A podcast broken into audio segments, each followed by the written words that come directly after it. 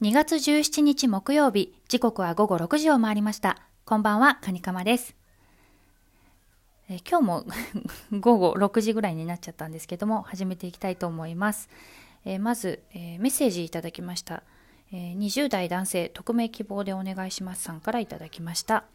カニカマさん、こんにちは。この度、毎日ラジオ配信をされると聞いて嬉しくなったのでメッセージしました。家族に内緒でラジオを配信しているとのこと。私も家に一人でいる時間に配信するため、勝手に親近感を持たせてもらっています。一日遅れではありますが、日頃お世話になっているカニカマさんに感謝を込めて、ブロックサンダーという名の義理チョコを送ります。それではまた。ということでね、なんかブロックサンダーっていうね、なんかその、ギフトもいただいてありがとうございます。20代男性さん。あの、そうこのメッセージいただいたのはね、バレンタインデーの翌日ぐらいだったので、ちょっと遅くなっちゃったんですけど、あの、このメッセージが、ラジオを毎日配信するって決めてから初めて、あの、いただいたメッセージだったので、ちょっと嬉しくなって紹介しまし、してしまいました。ありがとうございます、20代男性さん。そう、一人でいる時間ってね、なかなかそう、ね、大事ですよねっていう話を今日しようかなと思うんですけど、の子供がいるとね、子供がいるとっていうか、まあ、家族がいると、本当に家に一人ぼっちっていう時間ってあんまりないですよね。まあ、特に小さいお子さんねいらっしゃるご家庭なんかはねまさにそうで私もなんか今でこそちょっと2歳半と1歳ちょっと過ぎで落ち着いてきましたけど最初はなんかねもうなんか一人でぼーっとする時間が欲しいとなんか昼寝をしてる時間もねもちろんあの子供あるんですけど子供が昼寝してる時間はなんかもう何でしょうね。あああれやんなきゃこれやんなきゃみたいな。あお皿洗ってないとか。あちょっとほこり溜まってるとか。あでも昼寝してるから掃除機かけらんないなみたいなことを考えちゃったりするわけですよ。なんか次なあれやんなきゃこれやんなきゃみたいな。その家事の段取りだったりなんだろう次の予定の確認だったり。なんかもう本当に何にも考えずにぼーっとする時間が5分でも欲しいと思って。その時私はどうしてたかっていうと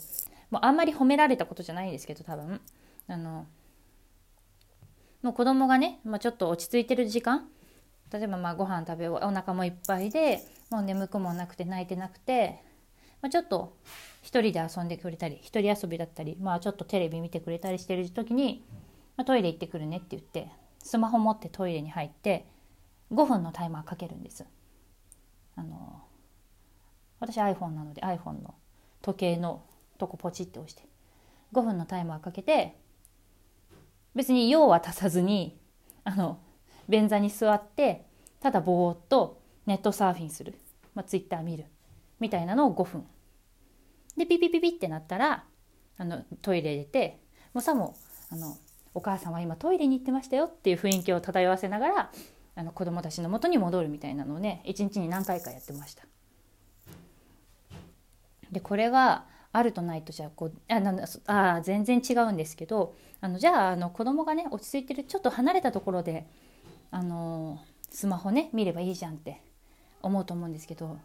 子供はスマホが大好きであのうちの子もご多分に漏れずなんですけど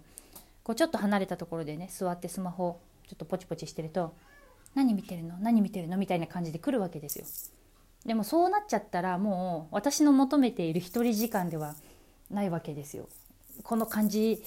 伝わるかな？分かりますかね？分かっていただけるでしょうか？まあ、ただねこれをねそのトイレでね5分タイマーかけてスマホぼーっと見てますって別に用も足さずに1日に何回かやってますっていうのを言うと、まあ、まあ炎上までいかないけどほらあんまり褒められたことじゃないからあのやっぱいるわけですよねなんか子供がかわいそうとかそういうこと言う人。やそれはもう正論なんです。土正土正論なんですけどでもその一人になりたいっていう自分のその心をねこ